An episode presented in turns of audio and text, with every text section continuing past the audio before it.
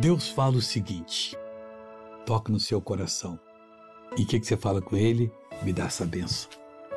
O salmista do Salmo 140, ele disse o seguinte: Livra-me, Senhor, do homem mau. É porque ele sentiu de Deus: Eu posso te livrar do homem mau. Meu irmão, naquela hora, faça um pacto com Deus. Quando ele abre a palavra, ele está lhe oferecendo uma aliança.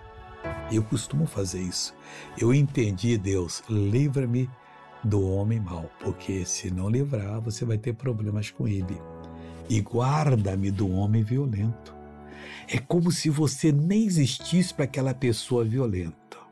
Ela brinca com todo mundo, maltrata todo mundo, mas com você, inexplicavelmente, ela vai dizer: Bom dia, cidadão.